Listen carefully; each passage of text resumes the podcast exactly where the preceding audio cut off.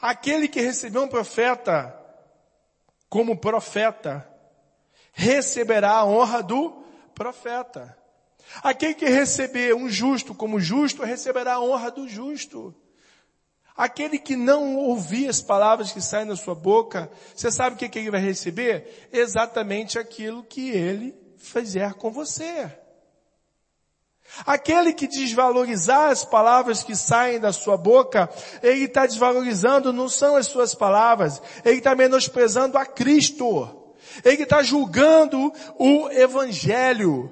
Logo ele não estará recebendo a Deus e nem a Cristo. Agora, aquele que receber você, aquele que te der a honra pelo que você é, vai receber essa honra. Nós recebemos exatamente aquilo que nós respeitamos. Talvez tenha alguém, não vou dizer aqui, isso não acontece na nossa igreja, graças a Deus, mas talvez tenha alguém na internet que esteja rindo. E ele não está rindo do que eu estou a falar, ele está rindo dele mesmo. Porque ao invés de ele receber aquilo que eu estou a ministrar na vida dele, ele não está aceitando. Logo, ele não vai receber a Cristo e muito menos a Deus. Agora aquele que está ouvindo a palavra que sai da minha boca nesse exato momento, não por ser eu, não porque é o Marcelo que está a falar, mas porque Deus escreveu isso na Bíblia, e eu estou lendo a Bíblia, vai receber aquilo que, que aquele cargo tem. Então você define aquilo que você quer receber. Você define aquilo que você merece. Olha como Deus é tão fantástico.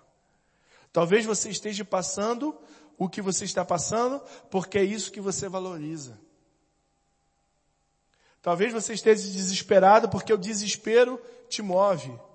Talvez você esteja arrancando seus cabelos, como dizem no Brasil, porque quando você arranca os cabelos, você dá mais um passo. Talvez você seja aquele que só anda de crise em crise, em queda em queda. Talvez você só valoriza quando a sua dispensa está vazia.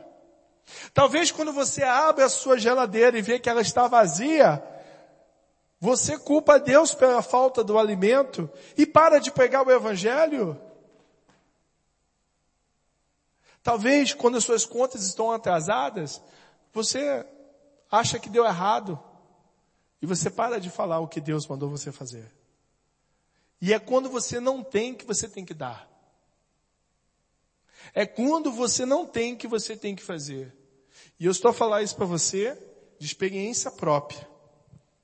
Eu estou falando para você que todas as vezes em que eu menos tive alguma coisa na minha vida, foi o tempo em que eu mais gritei o evangelho, mais falei alto, foi o tempo em que eu mais anunciei, o tempo em que eu mais me preocupei em pegar o evangelho. Porque ou eu creio naquilo que eu falo, ou eu mudo de posição. E eu creio. Eu creio que esse poder que foi separado aqui está sobre a minha vida. Então não é o que eu tenho ou o que eu deixo de ter. Não é se ronca ou se eu estou empanzinado. É exatamente o que é o que é o Evangelho. O Evangelho é o Evangelho. Jesus vai ser Jesus. Você crendo ou você não crendo. Você desejando ou você não desejando. Você zombando ou você apreciando. Ele, Ele é Ele. Eu sou ele é tudo. Ele não vai mudar por isso, porque você não crê. Você que vai deixar de usufruir. Olha o que diz Marcos 9:37. Todo aquele que recebe uma criança, ele continua explicando, Jesus continua a explicar para você e para mim, Marcos 9:37. Diz assim: Todo aquele que recebe uma criança em meu nome, é a mim que recebe. Quem me recebe, não recebe só a mim, mas também aquele que me enviou. Por que que Cristo colocou criança? Porque naquela época, e hoje também em alguns casos são assim, as pessoas não valorizam o que sai da boca de uma criança. As pessoas não dão importância, ah, garotinho, muito legal, né? Muito giro. As pessoas não dão certo valor ao que a criança fala. Então Jesus usou a criança que a menor representação de uma palavra que seja ouvida com veracidade, né, com, com respeito daquela época, que também podemos ver isso hoje, com seriedade, para representar. Se aquela criança fala o meu nome e você escuta, você recebe. Então, vê um pastor, o seu líder, ora sobre a sua cabeça, coloca a mão, impõe a mão sobre a sua vida e diz, seja curado, você está abençoado, você vai prosperar, você volta com dúvida para casa, você não vai receber. Você está anulando aquilo que foi derramado sobre a sua vida. Ei, você é um missionário, cara. Você é uma missionária. Aí você sai do culto todo empolgado. Mas o trabalho, as circunstâncias, as dificuldades falam, estou esperando o tempo de Deus. Ei, o tempo de Deus está passando, você está perdendo. Já era para você estar tá levantando. Deus ele já deixou a ordem para não ter, para nós não termos que esperar ele catucar no nosso ombro e falar, e aí, não vai não? Ele já deixou a ordem por escrito para você não ter que esperar ele falar com você. Ele já antecipou e falou, ei, já vou deixar escrito aqui para vocês irem fazendo, que eu vou cuidar de outras coisas. E estamos esperando molhar a esponjinha, secar a esponjinha. Olha, se chover três dias seguidos é a resposta de Deus. Se o irmão no altar falar que Deus está te chamando, eu vou. Ele já deixou escrito, meu irmão, minha irmã. Jesus é muito mais simples. Não dificulta o negócio.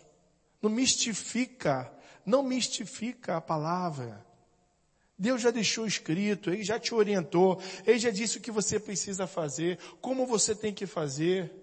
Ele já deixou tudo escrito para você não ter trabalho de pensar e nem de esperar sinais e maravilhas e prodígios. Já está escrito, vai fazer o que tem que fazer. Arregaça sua manga, levanta, Levanta.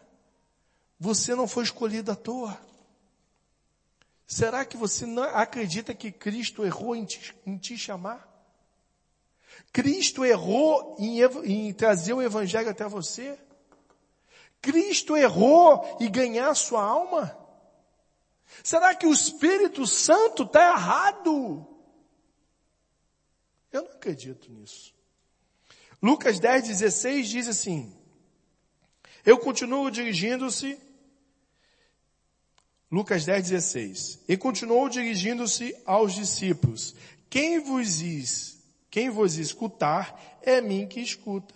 Quem vos rejeitar, rejeita mim. E quem me rejeitar, rejeitará também aquele que me enviou. Faça o seu papel. Leve o evangelho. Fale do amor de Deus é obra social, vai fazer obra social. É levar comida aos moradores de rua, vai fazer. É abrir célula, abre célula. Ah, Marcelo, eu não sei o que fazer. Pastor, eu não sei por onde começar. Entra no ministério de alguém e vai ajudar alguém. Lá você vai descobrir o seu chamado. Ei, não, dá certo com célula, vai tentar um discipulado. Não dá certo com discipulado, vai tentar um louvor. Mas se mova a favor do seu chamado. Não fica no banco sentado esperando que um anjo toque em você e diga, ei, levanta. Já passou isso, pessoal. Jesus já está em outra. Jesus está buscando, sabe, Ele está com aqueles que servem, Ele está com aqueles que estão em campo. Cristo, Ele está com, sabe, Ele está correndo atrás dos necessitados. A única religião onde Deus corre atrás a única religião onde Deus vai ao homem é a nossa.